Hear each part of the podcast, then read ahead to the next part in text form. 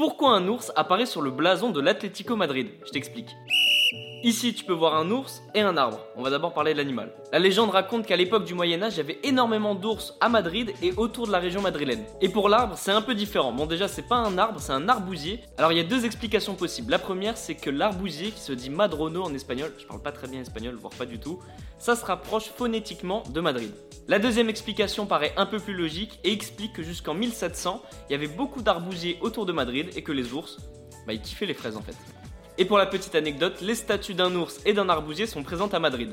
Il y a même 7 étoiles qui entourent les deux statues, et tu peux le voir, elles sont aussi présentes sur le blason du club.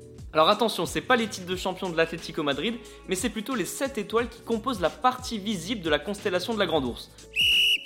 Les amis, rendez-vous demain, même heure, même endroit pour un nouvel épisode. Si ça t'a plu, n'hésite pas à t'abonner, activer la cloche, liker et surtout mettre 5 étoiles.